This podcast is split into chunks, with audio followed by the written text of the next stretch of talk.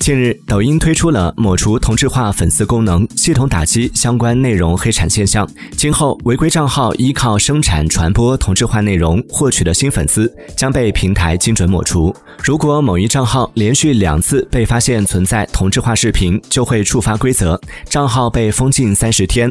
同时，违规内容获得的粉丝也将被移除。如果第三次违规，账号则会被无限期封禁。